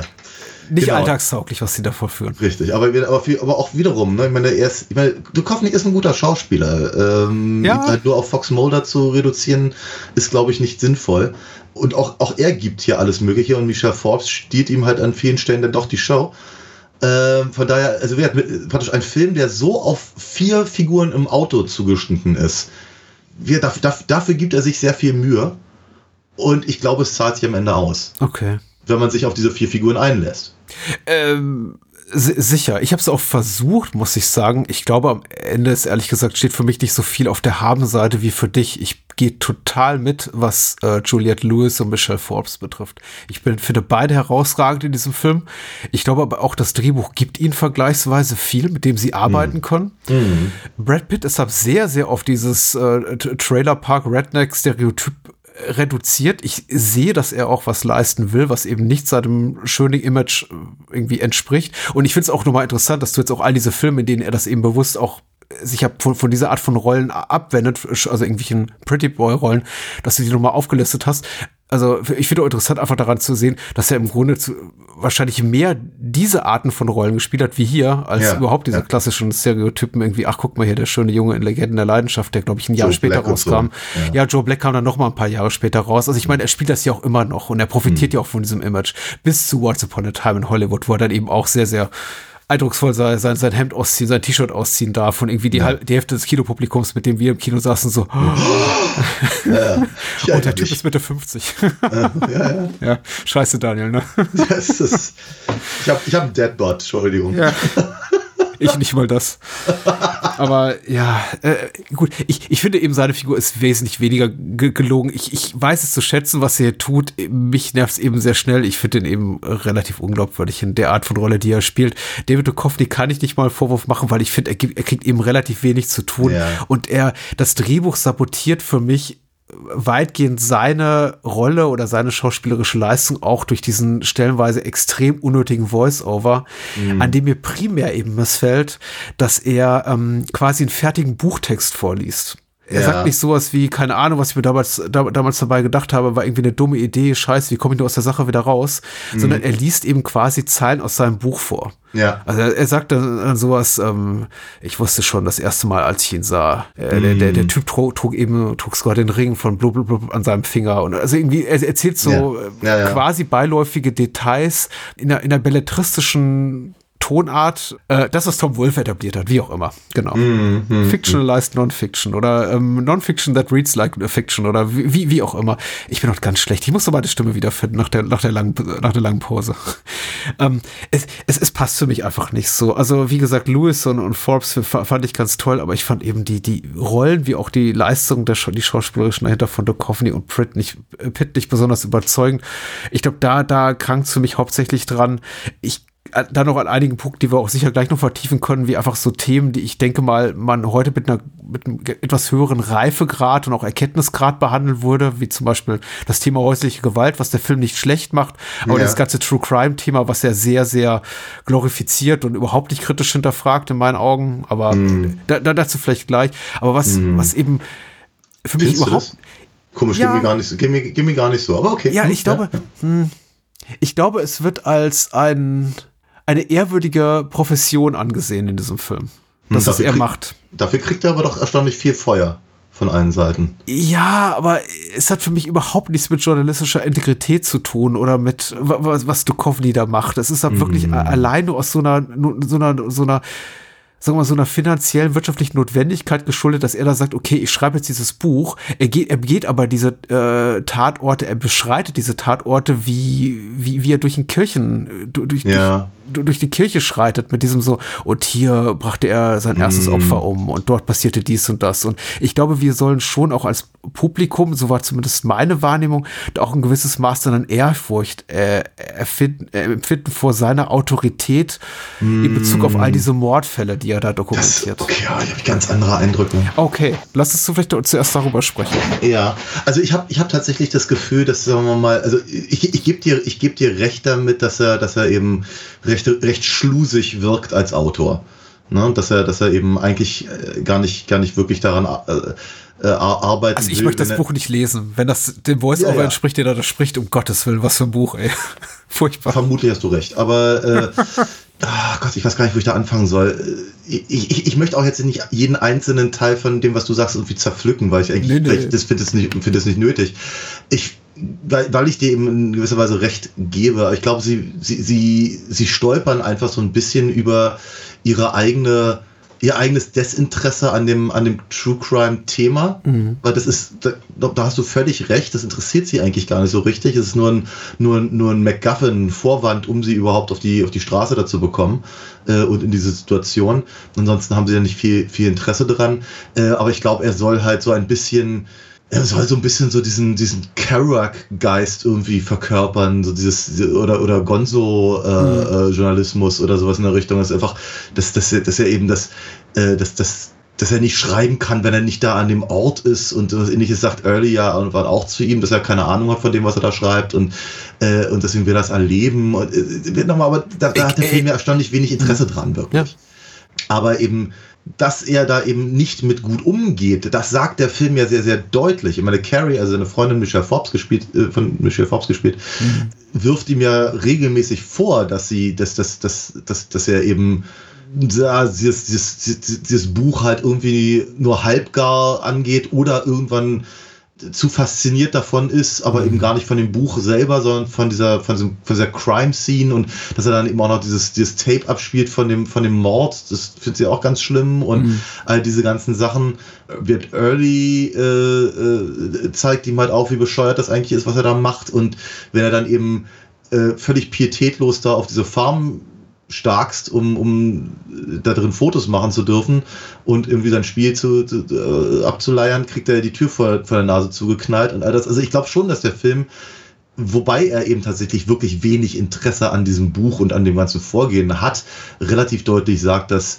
hm. Brian eben eigentlich nicht der Richtige dafür ist, zumindest nicht auf die Art und Weise, wie er das macht. Ich würde nicht behaupten wollen, dass der Film durch die Bank absolut unkritisch mit Brians Figur, also der von David Duchovny gespielte Figur umgeht. Das, äh, du hast schon recht, er bekommt auf jeden Fall Gegenwind, nicht zuletzt durch äh, Michelle Forbes die immer wieder Konter gibt und sagt, das ist irgendwie nicht cool, das ist nicht cool, was wir machen, nicht cool gegenüber den Leuten, die ja irgendwie den, der, der Familie, der Mordopfer, die hier wohnen, noch cool gegenüber mir, deiner Partnerin, ne? Ähm, er, er bekommt schon Gegenwind, ich glaube, seine Figur wird nicht durchweg positiv gezeichnet, aber er bekommt dann auch in einem ganz zentralen Punkt wirklich recht, nämlich äh, er formuliert relativ zu Beginn, auch quasi schon in diesem ausformulierten Stil, äh, sagt er äh, mittels des Voice-Overs, äh, wenn man in einem Lexikon White Trash nachschlagen würde, bekäme sowas raus, ja. wie kämen Bilder von Early und Adele. Ja. Und der Film konterkariert das nicht ein einziges Mal. Also er, Ja. klar, er, er, er zeichnet Adele später noch als durchaus, ich möchte mal sagen, als Opfer, aber nicht als irgendwie ein Opfer mit irgendeiner Tiefe, dass die irgendwie mehr zu bieten hat, außer dem, was sie eben zur Schau stellen darf, nämlich irgendwie eine se- se- semi, semi tolle attraktive, körperliche Attraktivität und weiß nicht, den, den unbedingten Willen gefallen zu wollen. Aber Early ist ja durch die Bank eben der, der Ja. dumme Redneck, als den eben auch ähm, äh, äh, Brian gleich zu Beginn äh, klassifiziert. Ja. Und da hätte ich mir eben auch so ein bisschen mehr einfach irgendwo so einen Bruch gewünscht. So irgendwie an eine Stelle, an dem Earlys Figur dann doch vielleicht noch eine zusätzliche Dimension kriegt, die man eben nicht sieht. Aber er bestätigt im Grunde die These, Ja. die, die Brian gleich zu Beginn des Films, als sie oft zum ersten Mal aufeinandertreffen, formuliert. Und da hätte ich Korrekt. gedacht, hätte, hätte ich mir einfach ein bisschen mehr Mut gewünscht in der Figurenzeichnung. ja, aber der Film macht andere Sachen anstelle dessen. Also ich, ich gebe dir recht, ich finde, das, find, das äh, wäre auch eine nette Idee gewesen, aber dafür macht er was anderes, nämlich er zeigt, wie die, die, Faszination, die Early auf Brian ausübt, die da, sich dann halt äh, Ja, auch stimmt, ja zwischen, zwischen, die, zwischen die Beziehung zwischen Brian und Carrie fügt. Und er macht immer auch was anderes, sehr viel interessanteres, finde ich, nämlich Brian hat zwar diesen Voice-Over, aber er geht mit Early und Adele erstmal sehr freundlich um. So ein bisschen, so ein bisschen von oben herab, aber nicht offen aggressiv. Während Carrie ganz schön die Nase oben hat und, und, und, sie rümpft über, über die Dummheit von, von Adele und die, Ja, ja. Wie, wie, wie dreckig Early ist und all das. Ne? Also diese ganzen Sachen, das, das, das kommt ja alles von Carrie. Und irgendwann dreht sich der Film. Und zwar in dem Moment, in dem Carrie eben anfängt, Adele als Opfer wahrzunehmen und versucht ihr zu helfen in irgendeiner Form. Äh, und da verändert der Film sowieso den Fokus. Und Brian findet eigentlich de facto nicht mehr wirklich statt. Eigentlich ist Carrie die Hauptfigur. Absolut, ja. Und ähm, das finde ich tatsächlich eine viel interessantere Herangehensweise, auch wenn ich zugeben muss, dass es natürlich schon interessant gewesen wäre, noch ein paar Nuancen in Early zu sehen, ja. Ja. Im, die meisten Nuancen kriege eben die Frauenrollen ab. Ja. Und ich finde das überhaupt nicht verkehrt. Ich finde es ehrlich gesagt super, sogar eher ja. als Plus des Films. Ja. Also zurückzublicken und zu sagen, okay, da sind eben nicht äh, Duchovny und Pitt zwei nach ähm, konventionellen Maßstäben, konservativen Maßstäben gu gut aussehende Dudes und am Ende geht es eben um einen Konflikt zwischen den beiden, sondern eben auch den Frauen ihre, ihre ihren Platz einzuräumen im Drehbuch und ihnen eben auch Szenen zu ähm, ge geben, die auch Spaß machen, einfach sie zu spielen und ga- ganz offensichtlich. Also, und ich will damit nicht sagen, dass Lewis und Forbes nicht irgendwie auch im konventionellen Sinne attraktiv sind, sind sie. Ja, Aber sehr viel sperrigere Figuren, wohingegen ich eben, im, Grunde ist Brian für mich ausdefiniert im Moment, ausdefiniert ist lustig, weil wir reden irgendwie von, von Brad Pitt und seinem tollen, irgendwie Bier, biergestellten Körper. Ich finde das immer immer noch beeindruckend, wie jemand wie Ernie, Ernie so aussehen kann, irgendwie, Ja, ja. Äh, weil er offensichtlich nie was isst und eigentlich nur säuft den ganzen Tag. Ja, ja, ab und, ab und an putzt er sich immerhin die Zähne, aber er, ja, er buddelt halt viel Löcher, ne? Also, Aber Ja, wie, wie gesagt, steht. also Forbes und Lewis kriegen immer was zu tun, wohingegen ich bei Brian und, und Early eigentlich nach, nach fünf Minuten weiß, äh, Hm. mit, mit den Figuren, ich, ich weiß, was die sind und danach folgt eigentlich nichts so Überraschendes. Es heißt Ja. nicht, dass alles komplett reizlos ist, aber ich sehe eben Duchovny mit seinem Ohrring und höre eine Voice-Over und Hm. ähm, das typische Lament irgendwie, ach, ich bin irgendwie, meine Kunst ist so gut für die Welt und keiner will meine Bücher kaufen und jetzt mache ich eben irgendwas, was kommerzielles und ach, scheiße, scheiß drauf und so. Das ist so, oh. Ja, aber auch da, aber auch da ist der Film noch wieder interessant, dass er eben im Prinzip, ich meine, er, er gibt ja Carrie, also Forbes, eben auch ein, ein ähnliches Problem, aber sie geht damit deutlich erwachsener um. Ja. Ne? Also ich meine, der Film, also die, wir, wir, lernen Brian und Carrie da so kennen, dass Brian gerade einen, einen äh, vierseitigen äh, Artikel in der Zeitung veröffentlicht hat äh, und daraufhin halt einen, ähm, einen Vorschuss bekommen hat für ein Buch, das er eigentlich gar nicht schreiben will und das Geld hat er äh, irgendwie auf den Kopf gehauen und jetzt muss er irgendwie ein Buch abliefern und lamentiert darüber, äh, während halt Carrie eben äh, Fotos äh, macht, sehr künstlerische, die überall abgelehnt werden. Und er geht halt gar nicht so wirklich drauf ein. Er sagt halt irgendwie, ich finde deine Fotos toll. Ach, im Übrigen, lass uns für mein Buch nach Kalifornien fahren. so, und äh, im, im, im, im Laufe des Films wird immer klarer, dass er überhaupt nicht mit seiner Aufgabe klarkommt und eigentlich überhaupt keine Ahnung hat, was er da tut, während ihm Carrie sehr viel erwachsener damit umgeht und eben letztendlich auch am Ende des Films viel mehr Erfolg hat. Ja, Weil- ja, ja, schon. Ne? Und, und er, der ange also der, der vermeintlich am Anfang des Films die Chance hat, sieht halt am Ende ganz schön alt aus. Ne? Und sie, sie, sie, macht, sie macht was draus, trotz der sehr unangenehmen Begegnung mit Early und allem. Ne? Also das ist schon, sie, sie, sie ist einfach die stärkere Figur in dieser Beziehung. Mhm. Ja, ja. Ich glaube auch, dass der Film gut funktionieren kann, wenn man eben mehr investiert ist in die Figuren, als ich es offensichtlich war. Ähm, ich, mich hat eben das Interesse relativ schnell verloren und deswegen wirkten auch für mich dann sp spätere Momente, in denen zum Beispiel Brian sowas sagt wie, ich wusste nicht, ob ich ähm, äh, angeekelt oder fasziniert von Early sein sollte. Ja wirken für mich fast unfreiwillig komisch, weil ich denke, ja, wirklich nach all dem, was wir gesehen haben, irgendwie ja. gibt es für dich doch so eine Art Faszinosum, weil der Typ so Sword of the Earth äh, bodenständig ist und irgendwie mm. nie, nie reflektiert das, was er tut und irgendwie ist es das dein Ding, du bist so verkopft und also mm. nee, aber ich meine, denk mal, denk mal zum Beispiel an die Szene in der, in der, in der Bar, wenn eben äh, der Biker Brian ja. äh, äh, anmacht und, und er versucht sie irgendwie linkisch irgendwie rauszureden und, und, und Early verprügelt halt den Biker ja. auf Strich und Faden mit Bierflasche und allem während eben äh, äh, Duchovny ja, was ja furchtbar sich, ist. Ja, natürlich ist total furchtbar. Und und und und äh, äh, äh, Brian steht daneben, zuckt zusammen und hält sich die Ohren zu.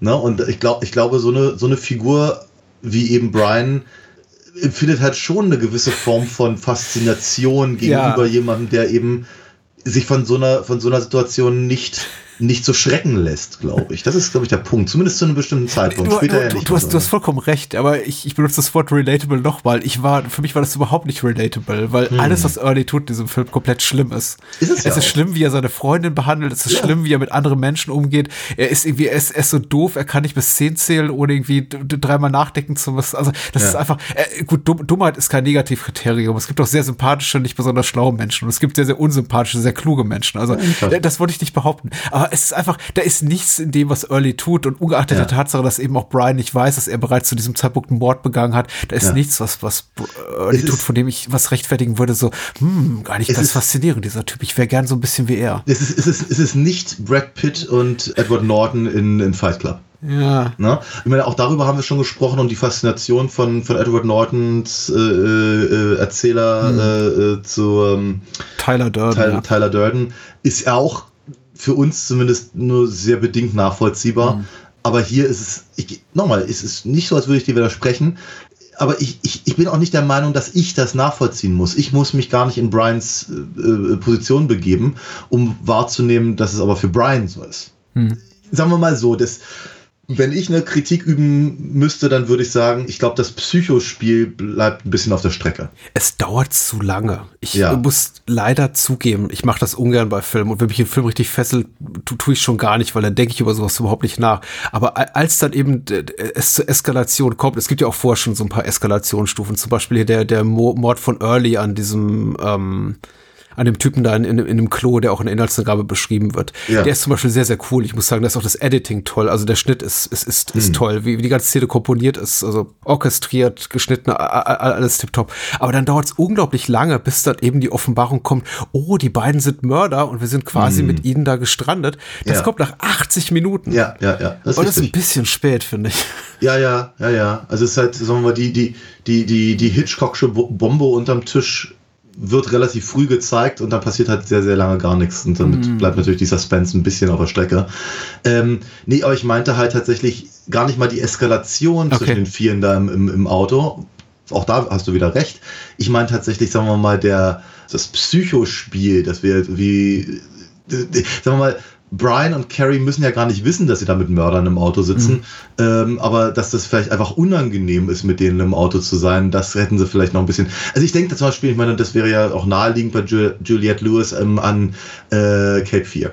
Hm. Ja, also da, da, der, der Film geht halt sehr viel schneller ans Eingemachte, was eben, sagen wir mal, den, den, hm. den Psychoterror angeht. Und hier habe ich so das Gefühl, der Psychoterror ist der hält sich halt sowieso stark in Grenzen, bis er dann halt irgendwann ins, ins äh, offen Brutale umschlägt. Und da haben sie, glaube ich, ein bisschen, bisschen auch, auch da äh, unterschätzen sie, glaube ich, die Figur von Early ein bisschen, um mal in deine, in deine Argumentation zu gehen.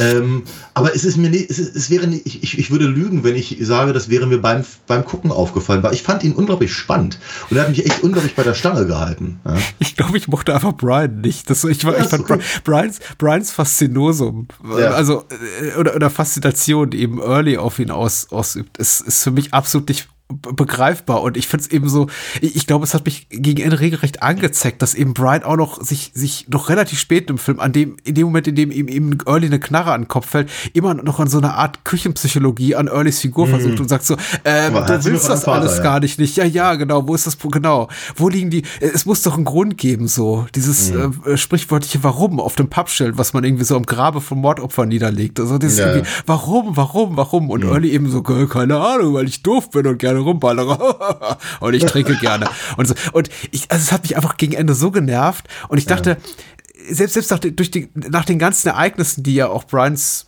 also Brian, also David die Kopfles Figur hier dadurch lebt, ist ja immer noch nicht ganz kuriert von dem Gedanken so, ja, da steckt vielleicht noch mehr hinter und ich glaube, ganz am Ende zitiert er ja sogar noch mal hier äh, mm. Ernies gewagte Theorie zu dem mm. zu dem Mörder, der für die, die Black Dahlia Morde verantwortlich ist. So ja, mit, ja. Hey, der Typ lebt irgendwo und keiner hm. merkt. und dann ist es, also ja. so, so, was Dummes. Und am Ende zitiert das Brian noch mal quasi in seinem Buch, wenn ich es richtig gelesen habe, also den Film ja. richtig gedeutet habe. Und ja, ja, er, hört sich auf, er hört sich auf jeden Fall das Tape noch mal an. Ah. Und man glaubt, dass man, vermutlich würde das transkribieren oder sowas. Ja. Vielleicht ist es auch, ich, ich, ich würde mich jetzt mitnichten als, als Autor äh, bezeichnen, aber ich habe auch in meinem Leben mal was geschrieben. Und ich ja, äh, hast vielleicht, du, hast vielleicht, tut, Bücher geschrieben. Hallo? Vielleicht, vielleicht tut mir das deswegen auch immer so ein bisschen weh, die Fig eine Autorenfigur so so doof porträtiert ja. zu sehen im Film ja. einfach. Und deswegen hat sich einfach so ein bisschen auf ja, den falschen halt, Fuß erwischt. Ist, nee, ich verstehe dich ja durchaus. Es ist ja so, ich meine, der Film hat ja, er hat eben wenig Interesse daran, aber er macht das, macht ja das Feld halt auf in irgendeiner Form ähm, weil er möchte ja schon gerne im Prinzip so eine Dichotomie sehen zwischen dem verkopften Stadtmenschen Brian, mhm. der eben auf irgendwelchen Partys halt liberale ähm, Ideen zu, zu äh, Massenmördern äh, äh, von sich gibt, äh, um dann halt ihn, ihn äh, praktisch Angesicht zu Angesicht eben mit einem echten Mörder aus dem Trailerpark irgendwie kommen zu lassen. Aber dieser, sagen wir mal, dieser zerebrale Teil, der verschwindet halt einfach über weitere, weite Strecken des mhm. Films. Mhm. Und ähm, wenn, er, wenn er das eben am Ende wieder rausholt, hat es eigentlich auch keine wirklich große Bedeutung. Mhm. Ähm, weil darum geht es gar nicht. Es geht nicht darum, dass Early sich irgendwie für, immer viel schlauer hält als der, als der, als der gelehrte Schreiberling oder sowas. Das, das, ist, das findet ja nicht statt im Film. Mhm. Na, ähm, aber ab und an tun sie so, als, als wäre das ein Thema nur weil sie es halt zweimal anschneiden. Aber ich sag nochmal, der Film hat einfach Interesse an anderen Stellen und ich war von den Stellen tatsächlich angetan oder mehr angetan, als dass ich mir Gedanken darüber gemacht hätte, was mich rein theoretisch stören würde. Mhm. Ja. ja ich hätte mir vielleicht gewünscht, dass wenn schon Brian so eine schlecht, schlimme Figur ist, in meinen Augen zumindest, äh, dass er doch mehr einen auf den Deckel bekommt, als er eben bekommt, weil ich glaube, Carrie ist in jeder Hinsicht überlegen als Künstlerin, ja. als Intellektuelle, als ja. äh, Küchenpsychologin. Ja. Sie hat einfach die Situation, äh, sie hat alles besser erfasst als er und äh, bis zum mittleren Ende und. Auf jeden Fall. Auf jeden Fall. Äh, letztendlich, meine, ja, äh, äh Brian darf Bri ersch erschießen, ja. aber, aber die eigentliche Heldin äh, ist, ähm, ist Carrie. Ja, ja, sicher. Sie rettet ja auch Brian das Leben zuvor. Richtig. Indem ja. sie quasi sagt, hier nehme ich mit. Und dann, dann kommt so der Teil, ich hatte den Film auch weitgehend vergessen, äh, von dem ich mir wirklich, ich möchte nicht sagen, mehr erwartet hatte, aber was anderes erwartet hatte. Und ich möchte nicht sagen, dass das, was dann folgt, schlecht ist, weil äh, nur weil es nicht absolut, nicht absolut mein, meiner Erwartungshaltung entsprach. Aber in dem Moment, wo er dann hier sich Early und Carrie ins Auto setzt, so Brad Pitt und Michelle Forbes mit diesem äh, Cabrio da wegfahren, mit der äh, mit der Fliegerbombe da auf der Motorhaube und ja. äh, in dieses Nuklearbomben-Testgelände da ab, ab, ab, abdüsen und da irgendwie Unterschlupf finden, dachte ich, okay, jetzt wird's weird. Ja. Ja, Aber da gibt's halt einen relativ konventionellen ja. Shootout, Schrägstrich irgendwie, Keilerei am Ende und dann ist der Film eben vorbei. Also das hat mich dann so auf den letzten Meter ein bisschen enttäuscht, aber ich meine, ich, ich, ich, das war ein schöner Gedanke. Ich kam ja nicht umhin, äh, äh, bei der, bei der ja. bei diesem, bei diesem ha Bombenhaus ehrlicherweise da an, an, an Indiana Jones zu denken. Ich auch. äh, ich, muss, ich musste allerdings auch so ein bisschen an ähm, Clockwork Orange Ach denken, okay. wenn sie da in dem, in dem, in dem Haus bei, den, bei dem älteren Ehepaar sind. Oh, das ist auch, das ist durchaus creepy tatsächlich. Und das ja. fand ich tatsächlich auch unangenehm, ja. Ja. Aber auch die, auch die alte Dame, deren Mann dann umgebracht wird, wirkt auch relativ schnell wieder gefasst im Sinne von, Gut, dass du wieder bei Sinn bist, Brian. Also David Ja. Duchovny, ähm, jetzt jagt dem Scheißkerl hinterher und Ja. zeig ihm, dass du es drauf hast. Und ich denke, Genau. mir, hm, Hm. Ja, ja. dein Alter wurde gerade umgebracht. Ja, ja, ist mir, ist mir aber auch so ein bisschen durch den Kopf gegangen, war so ein bisschen, bisschen die alte Dame aus der Maschine, quasi. Was auch immer. Ähm, vielleicht das noch ganz kurz hinzugesagt. Ich habe äh, äh, ich, ich, hab- ich hab den Film äh, mit meiner deutlich besseren Hälfte zusammen gesehen und sie war hochbegeistert. Mhm. Fand den richtig, richtig toll. Gut, sie kannte ihn nicht vorher, wusste nicht, worauf sie sich einließ und ich habe halt vorher nur gesagt, naja, es ist halt ein ist halt ein Thriller mit Brad Pitt, Juliette Lewis und David Duchovny und dachte ja, na gut, okay, dann guckt sie halt mit. Und sie war wirklich angetan. Ja. Das passiert selten bei den Filmen, die wir für den Podcast gucken. Hat sie einen Grund genannt? Was hat dir am besten, was hat dir am besten gefallen? Nee, haben, wir, haben, wir haben nicht weiter darüber gesprochen, es war Oh. dann auch irgendwie 1 Uhr nachts, also von daher, äh, als wir Ist ja die richtige Zeit, um diesen Film zu gucken, ja. Ja, ja. Ich glaube, es war einfach nur, glaube ich, die Stimmung und die, und die Spannung und all das. Also ich glaube, sie, sie ging halt sehr mit und ich glaube aber auch, also so, so gut kenne ich sie mittlerweile, dass es eben aber auch gerade die beiden Frauenfiguren waren. Dass sie eben sehr, äh, in, ein, in einem Film, in dem es eben sehr viel auch um männliches Gehabe geht, Ja. gut wie schlecht, äh, vor allem schlecht, äh, dass es da aber eben äh, zwei doch sehr, sehr starke, auch stark geschriebene Frauenfiguren drin waren, die dann auch noch so, so fasziniert, ges faszinierend gespielt wurden. Ich glaube, das fand sie auch sehr gut. Ja.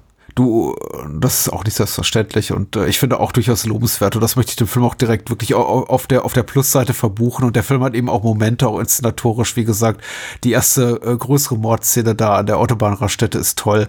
Äh, ich mag Lewis und Forbes Figuren. Ich möchte auch nicht sagen, dass alles schlecht ist. Der Film ist eben auf dem ästhetischen Level ein bisschen zu sehr 90er nicht, nicht denkwürdig genug in seiner Inszenierung, nicht wirklich individuell genug, da sicher keine großartige künstlerische Handschrift hinter. Und wie gesagt, er trifft einfach so ein paar dramaturgisch charakterliche äh, En- En- Entscheidungen, die ich, ich fragwürdig finde. Und ich weiß eben nicht, ich kann die dem Film noch nicht mal so wirklich ähm, zu Lasten legen im Sinne von, ja, da haben die Mist gebaut, das hätte man besser machen können, weil ich glaube, es sind einfach Entscheidungen, die getroffen wurden, die nicht meinen, würde ich mal sagen, Erwartungen, aber meinen Hoffnungen entsprechen.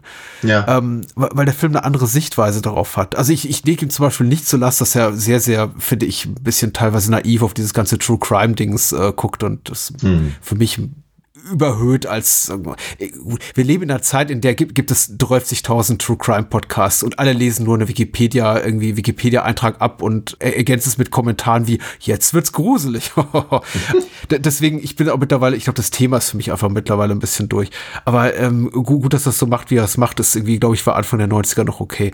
Aber ich, ich hätte mir einfach gewünscht, er er er hat wirklich auch die, die, die Eier in der Hose am Ende des Films sozusagen. Die, die Frauenfiguren sind die interessanteren, sind die, sind die stärkeren, sind auch die leidgeplagteren, die leiden auch unter zwei Männern, die auf beide auf ihre Art und Weise hochgradig toxisch sind. Ja. Ähm, lass uns denen wirklich am Ende den, den Film geben. Ähm, und dass sie Juliette Lewis Figur so unzeremoniell abknallen, dann einfach eine halbe Stunde vor Schluss und ähm, am, am Ende eben doch Duchovny den Held der Stunde sein lassen, der dann am Ende Early zur Strecke bringt, so auf den allerletzten Metern.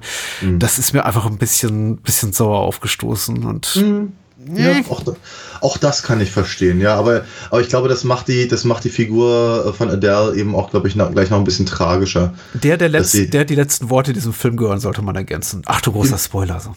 Im, im, immerhin, ne? Aber auch das ist halt, ja, wie, deswegen, glaube ich, da, da wird dann auch mal, noch mal die Tragik ihrer Existenz nochmal deutlich. Wie gesagt, ich, ich, ich mag ihn, glaube ich, glaube ich, wäre deutlich lieber als du. Oh ja, Ich habe hab mich sehr gefreut, ihn jetzt wieder zu sehen. Ich glaube, er bleibt mir jetzt auch noch ein bisschen länger im, im Gedächtnis, wie es ja meistens ist, wenn wir über Filme reden. Muss aber auch weiterhin sagen, und ich bleibe halt auch dabei, es ist halt sicherlich keiner, keiner von diesen Filmen, den ich mir irgendwie in einer, in einer, im, im Stil Media Book irgendwie in den Schrank stellen muss. Nächstes Mal dann deutlich weniger Action, deutlich weniger Crime und äh, wir schließen eine Reihe ab in Form einer Bonusfolge bei Patreon, die wir begonnen haben vor langer, langer Zeit in einer In Galaxie. einer Galaxie weit, weit entfernt. Ja, Richtig. genau. Worüber Ja. sprechen wir denn, Daniel? Wir, wir reden jetzt nun endlich mal über die Rache der Sith, über Episode 3 von Star Wars. Ja, darauf bin ich sehr gespannt. Eine Filmreihe, die ich mit, mit abnehmendem Interesse be be beäugt habe. Ich weiß noch, auf, auf Episode One war ich so scharf, Premieren-Tickets, also für den Ja. Abend gleich gekauft. Du hast ja bereits von deinem Ausflug in die USA berichtet, mit Richtig. irgendwie x-fachen Sichtungen des Films.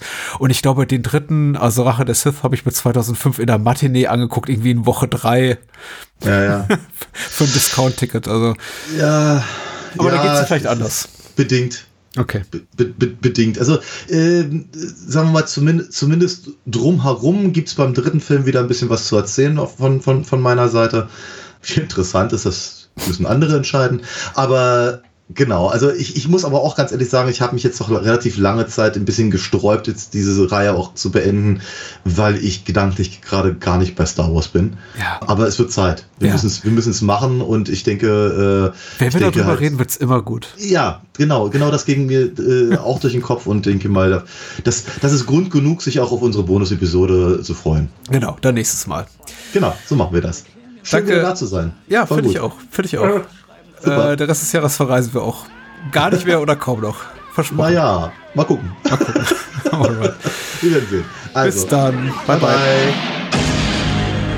Brad Pitt, Juliette Lewis, California.